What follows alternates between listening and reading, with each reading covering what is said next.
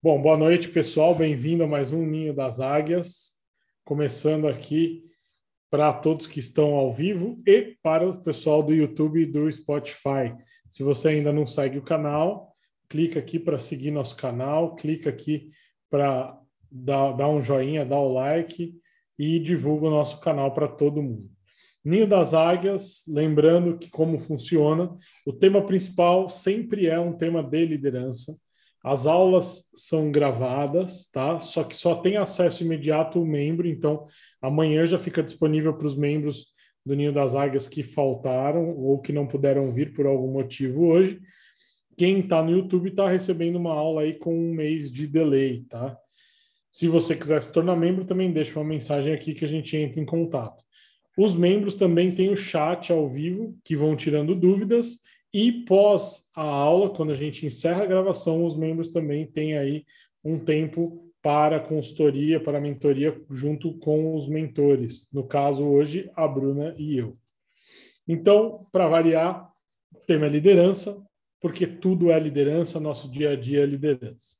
Hoje, a gente vai começar novamente com a Bruna com a nossa meditação, preparando aí para a nossa semana, preparando para a nossa aula. Bruna, por favor.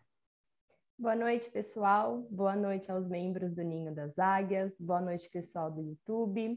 Mais uma vez, vamos iniciar uma prática meditativa e eu convido a todos a se posicionarem de uma forma confortável. Vamos dar início à nossa meditação.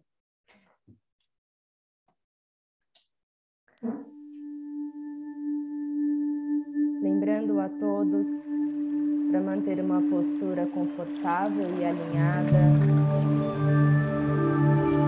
a coluna sempre alinhada com o pescoço e a cabeça de vocês.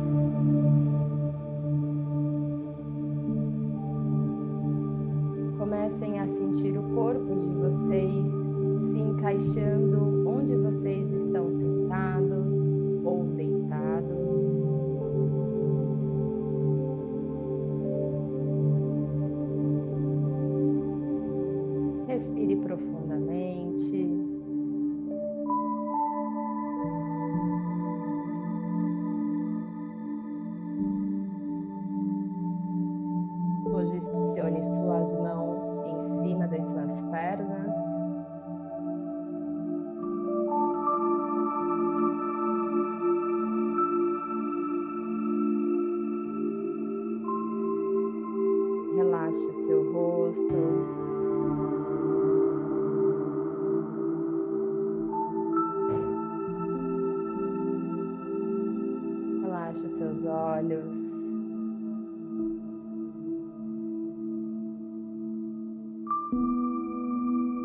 Descanse a sua língua dentro da sua boca.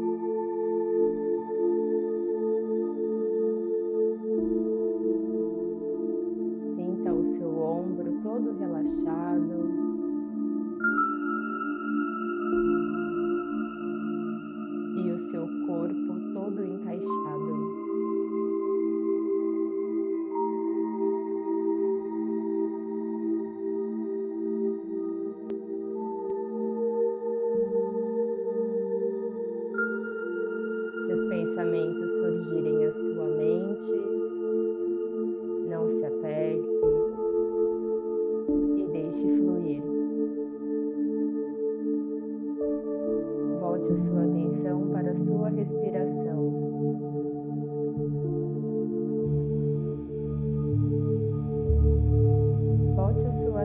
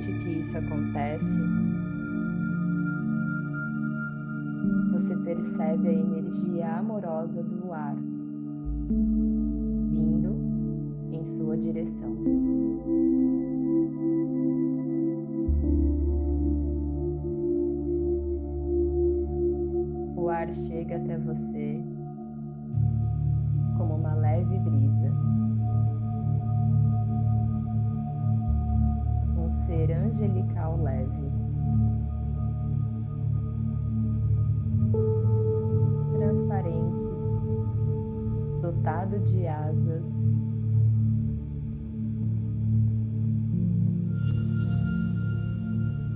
E essas asas são salpicadas de penas douradas. Elas são tão finas que quase invisíveis.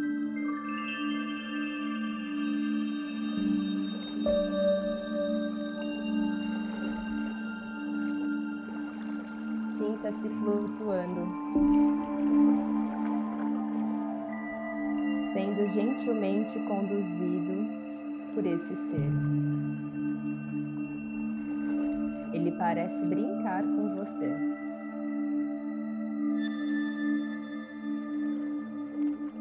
Ele o sopra para lá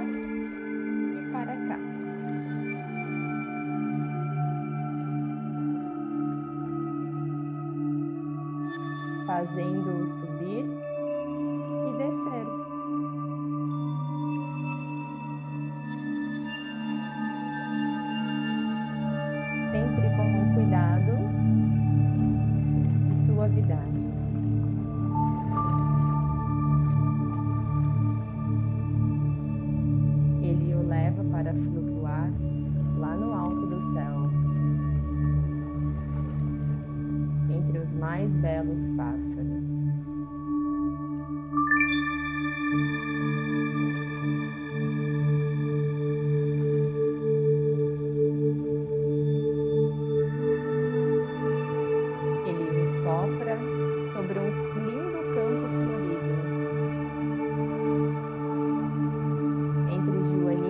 borboletas.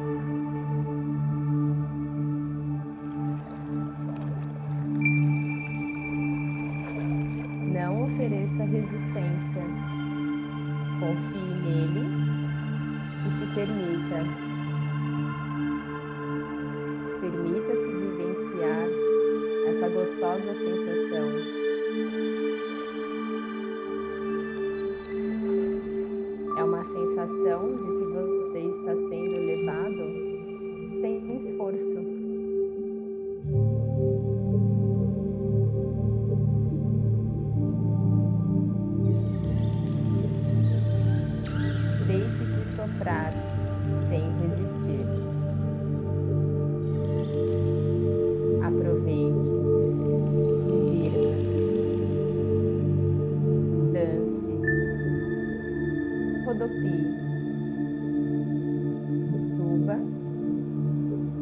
Desça, escorregue por espirais. Vivencie a leveza até que a brisa o traga de volta ao contato com a sua respiração, com você mesmo e com este momento.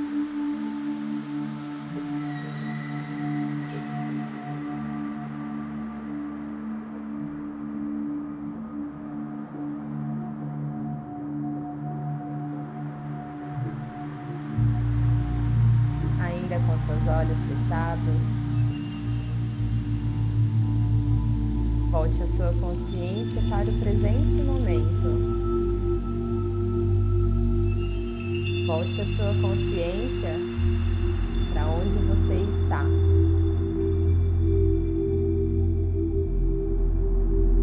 Traga sua consciência para as sensações do seu corpo.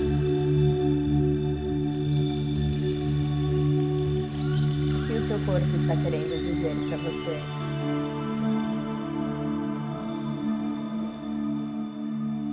Como você tem se sentido?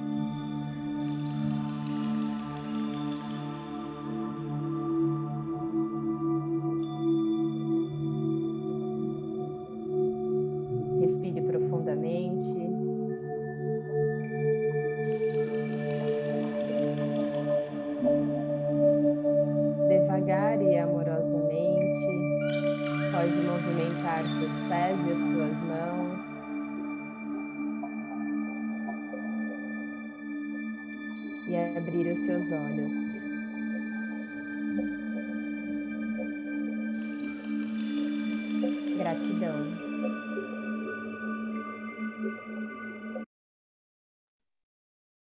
Obrigado, Bruna. Vamos dar seguimento nesse mesmo ritmo, nesse mesmo tom. No final, quem quiser colocar é, alguma questão, no final a Bruna vai estar à disposição. Quem tiver alguma coisa para comentar no chat também, fique à disposição.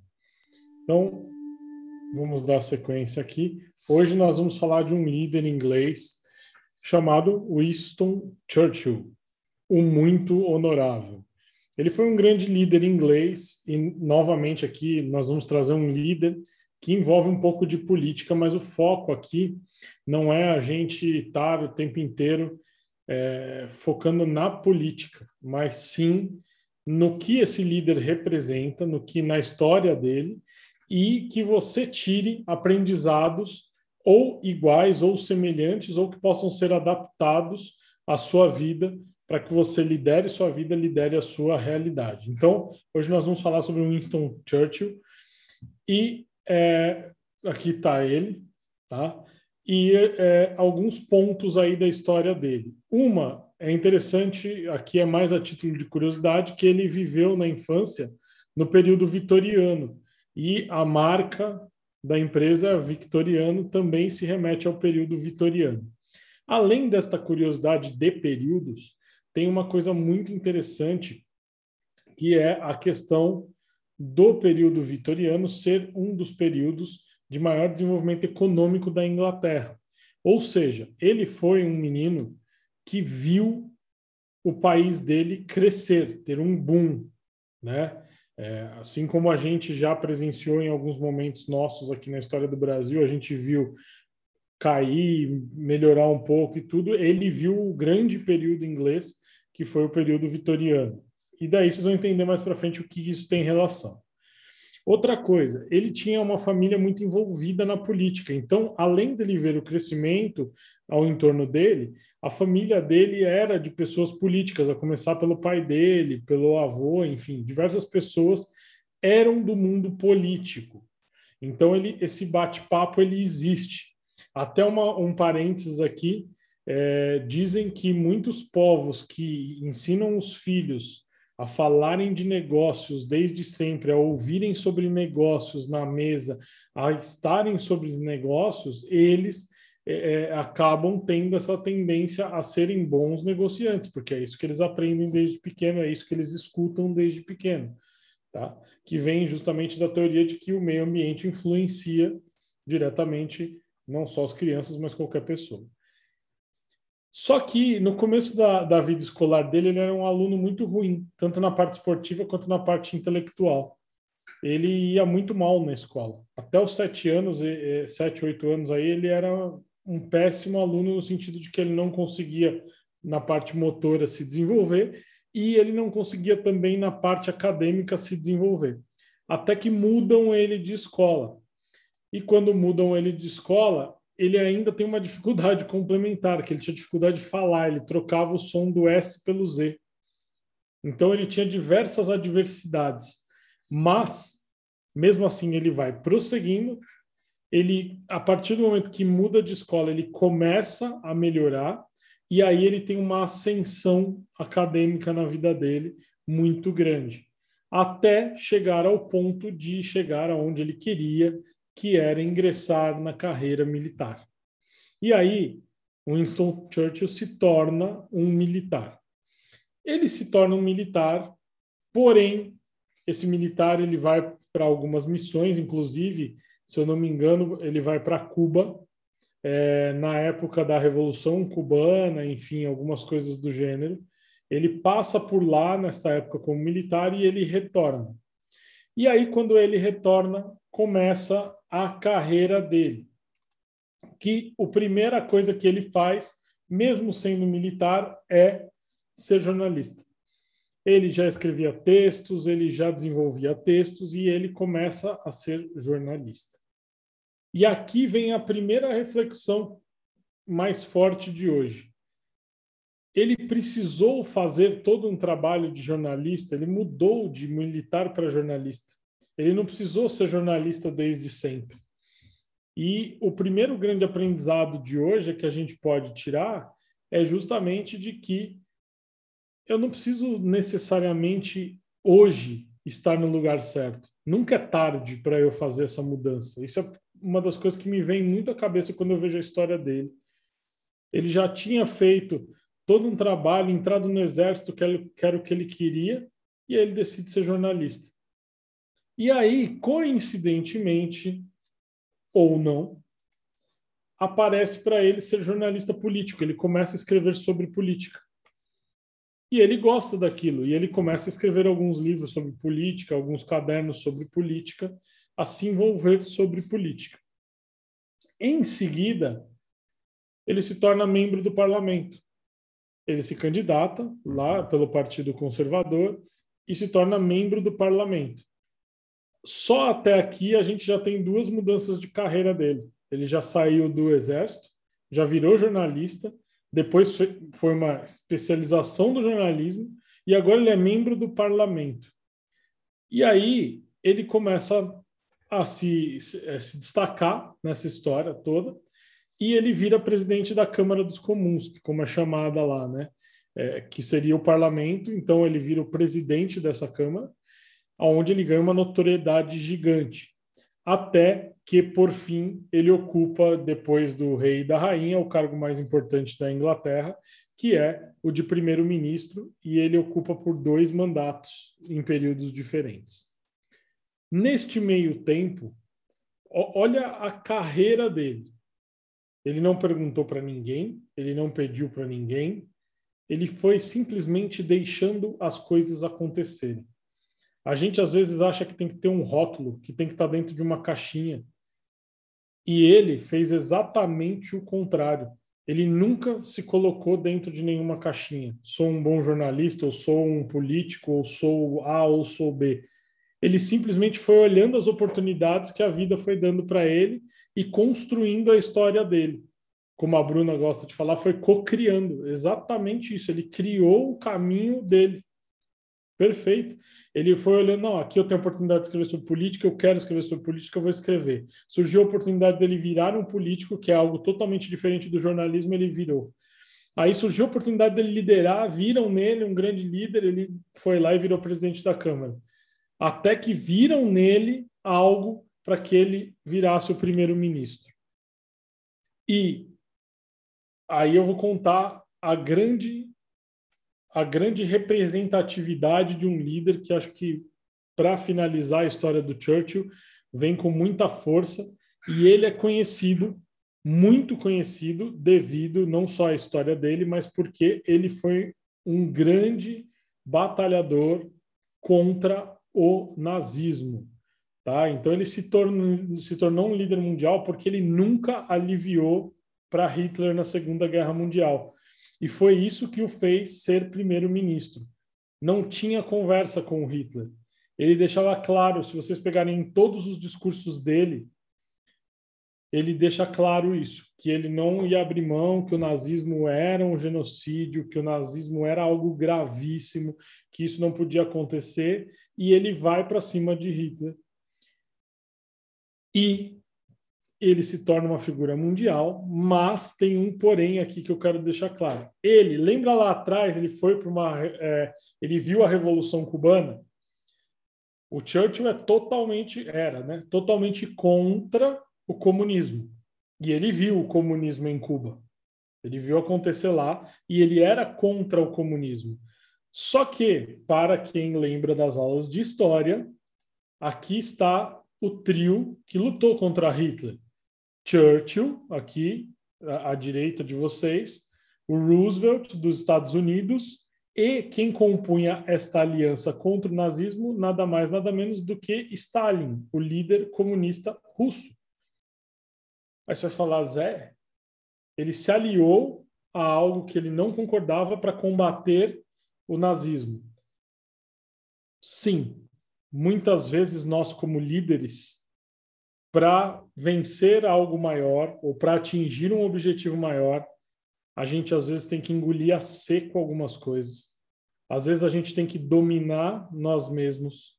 Às vezes a gente vai ter que fazer uma aliança provisória com até com algo que fere a nossa essência para conseguir atingir um objetivo maior ou algo mais importante ou algo que seja significativo para que depois, aí sim, a Inglaterra se opôs grandemente ao governo comunista russo, enfim, é, até hoje eles não são parceiros, mas ele sentiu na obrigação e na necessidade naquele momento de se opor ao que era o principal governo do mundo que estava é, destruindo a Europa, assolando a Europa com milhares, milhões de mortes é, é, de maneira desumana, de maneira não tem nem palavras para dizer o que, que era aquilo.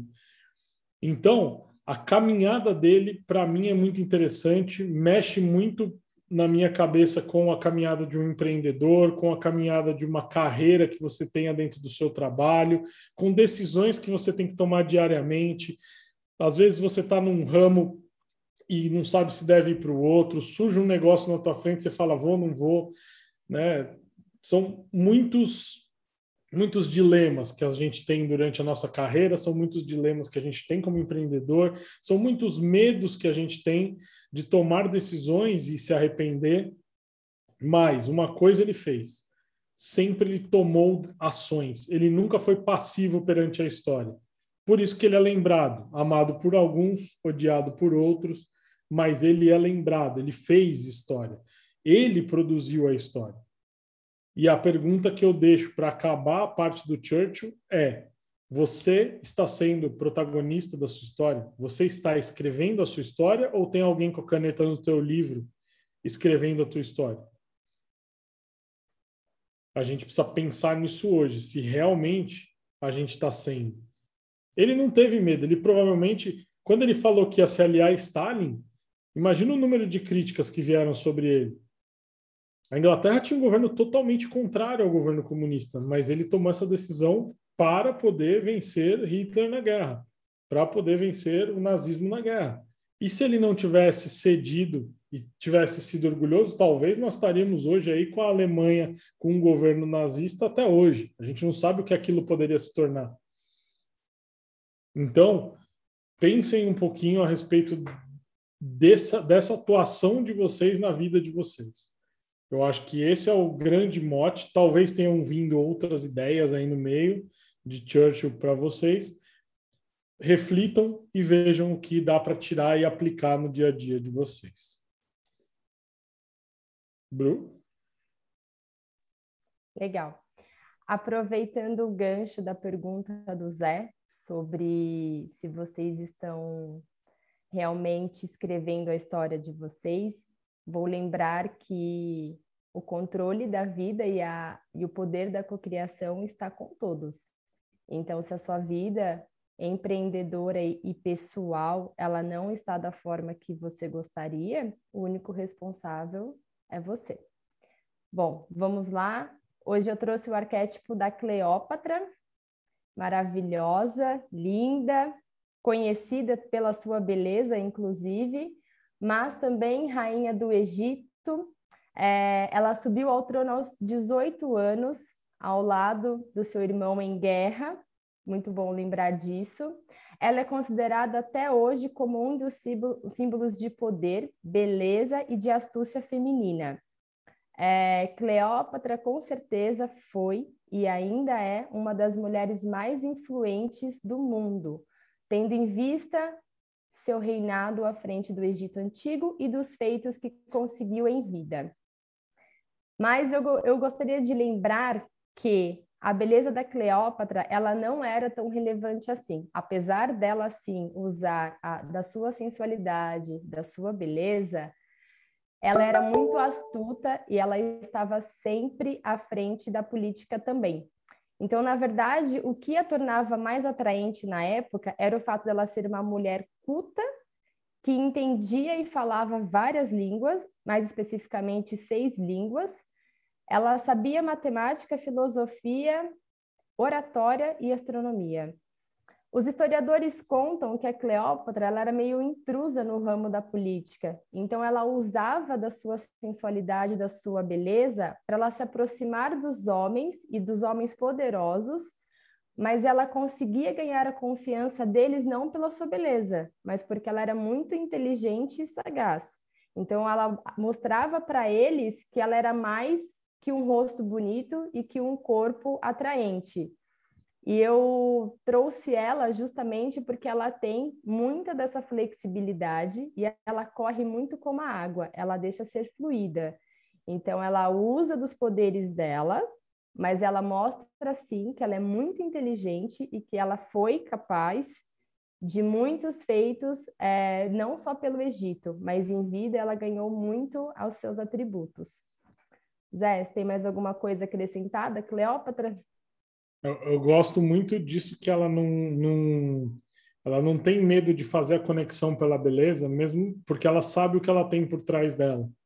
E muitas vezes as pessoas ficam, não, mas se eu fizer a conexão por algo, depois vão me taxar desse jeito e eu não vou conseguir mudar. Isso talvez às vezes remete para mim um pouco de falta de confiança no seu taco, né? De confiança no que você é bom mesmo. O, a primeira conexão às vezes a gente precisa de qualquer maneira para que depois a gente estabeleça essa relação. Gosto muito disso de, de, na, na história da Cleópatra. Bom, seguindo, eu hoje trouxe é, para a gente falar de liderança também dentro dos perfis comportamentais. Aliás, como sempre, se você ainda não sabe o seu perfil comportamental, não está entendendo exatamente esta parte você manda uma mensagem aqui, deixa um comentário para que você faça o seu teste, descubra o seu perfil comportamental e possa aí é, entender exatamente esse slide. Quando este perfil é enfrentado, quando ele sofre uma situação de enfrentamento, qual é a reação de cada perfil? O tubarão vai para o embate. Se você enfrentar um tubarão, alguém que é tubarão, este tubarão vem para o embate ele vai discutir, ele vai vir para cima, ele vai brigar pelo poder. Dificilmente quem é tubarão foge do embate no primeiro momento. Quem é águia se impõe. Qual é a diferença de embater e se impor? O embate é uma briga. Então vocês vão ficar naquele embate e o tubarão não vai ceder até ele vencer. A águia é como se fosse o, o, sabe aquele peito de pombo, né? Que a pessoa estende assim e fala: é, vamos ver quem é que manda aqui. Agora, você está falando assim comigo e ele tenta sobrepor, aparecer mais do que o outro. E não necessariamente brigar, e sim se sobrepor. Às vezes até de maneira diferente. O tubarão é mais da briga, a águia é mais da imagem, do reconhecimento. O lobo já se omite na situação.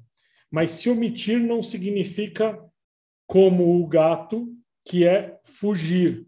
O gato foge da situação, ele não participa de uma situação de enfrentamento.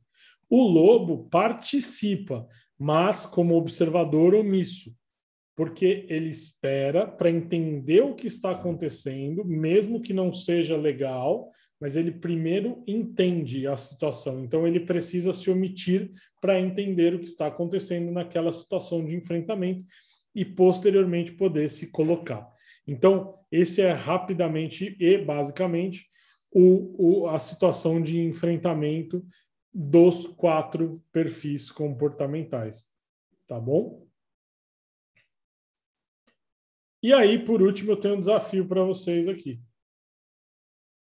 Quem é o canhoto dessa história aqui? O pedreiro, o serrador, o professor, o fotógrafo ou o garçom? Tempo. Pode responder no chat. Aí vou, vou dar um tempo aí para vocês também que estão no YouTube. Quem está no Spotify, visita o YouTube, porque não vai conseguir ver a imagem. A gente ainda não consegue descrever e se eu descrever a imagem, talvez eu estrague o pensamento. Estou esperando aqui quem vai ter coragem de botar aqui no, no, no chat. Vai, 10 segundos, 9, 8, O Rogério falou que o Rogério não, não, Rogério, Raquel, tem vários aqui. Eu vou misturar. Agora eu posso falar em ordem diferente. Vamos lá. Tem gente apostando que é o fotógrafo, tem gente apostando que é o garçom, tem gente que não aposta em nada. Enfim, beleza. Tempo, tá? É ah, o pedreiro, garçom. Tem dois votos para o garçom, dois votos, três votos para o garçom, dois votos para o fotógrafo e um voto para o pedreiro, por enquanto. Tá bom. Então vamos fechar. O isso é um teste de RH de uma grande empresa, inclusive. Usou este teste para saber o nível de observação e dedução das pessoas, tá? É, como vocês podem ver aqui, o pedreiro ele está segurando com a mão esquerda e martelando com a mão direita. Então ele é destro, tá? Bate com a mão direita, que é o mais perigoso nessa situação. O serrador também. O, o, ele serra com a mão direita e segura com a mão esquerda. O professor, acho que foi o mais fácil, que ninguém votou nele, coitado, mas ele está escrevendo com a mão direita, né? O fotógrafo está se apoiando no pé direito, mas aqui ou no pé esquerdo, porém o dedo dele do clique está aqui no direito. E na verdade o fotógrafo é meio inconclusivo, porque geralmente o botão da máquina é do lado direito, independente de ser canhoto ou não. Porém, o garçom vai ter que usar que mão para tirar as coisas daqui de cima? A mão esquerda. Então ele está segurando a bandeja com a mão direita e provavelmente ele vai usar a mão esquerda para tirar de cima. Se a resposta é certa ou não, eu estou passando a resposta do teste para polemizar aqui. Era essa a conclusão do, do, do pessoal do RH, que eles queriam que vocês observassem e que os candidatos na época observassem também direitinho. E como a gente está falando de liderança, e eu trouxe esse teste de observação justamente pelo Churchill ser alguém que observou a vida inteira muitas coisas. Ele era um grande observador e acabou realizando muita coisa. Frase para terminar hoje é dele, Winston Churchill. Não adianta dizer estamos fazendo o melhor que podemos. Temos que conseguir o que quer que seja necessário. Então, muitas vezes a gente fala, não, valeu, eu dei o meu melhor. Hoje a frase é para bater nesta frase, falando, não, nós temos que conseguir o que quer que seja necessário. Então, eu espero que todos consigam, com esta reflexão, olhar para dentro, ver o que está faltando na sua vida, na sua liderança, que vocês possam aí é, é se rever, que vocês possam modificar comportamentos e fazer tudo o que for necessário. Obrigado, Bruna. Quer falar alguma coisa? Obrigada, pessoal. Boa noite a todos. Obrigada por mais uma aula juntos. Obrigado, pessoal. Obrigado a todos. E a gente se vê daqui a pouco para os membros. E quem não é membro, entra em contato para virar membro e estar tá aqui depois da aula com a gente.